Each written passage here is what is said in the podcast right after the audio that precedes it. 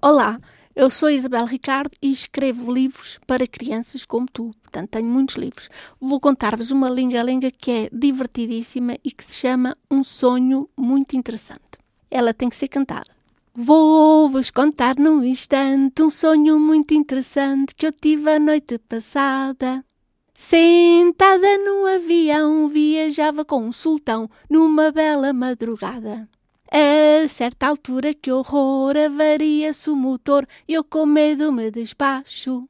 Sem pensar no esqueleto, no mergulho bem direito, atirei-me lá para baixo.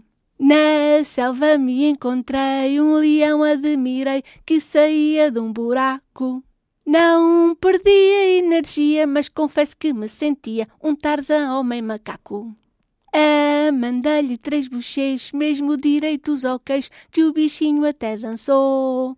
Com mais quatro caneladas ficou de patas voltadas, nunca mais se levantou. Eu sei que matei leões, elefantes, tubarões, e boias e crocodilos. Borboletas e mosquitos, papagaios e periquitos, moscas, baratas e grilos.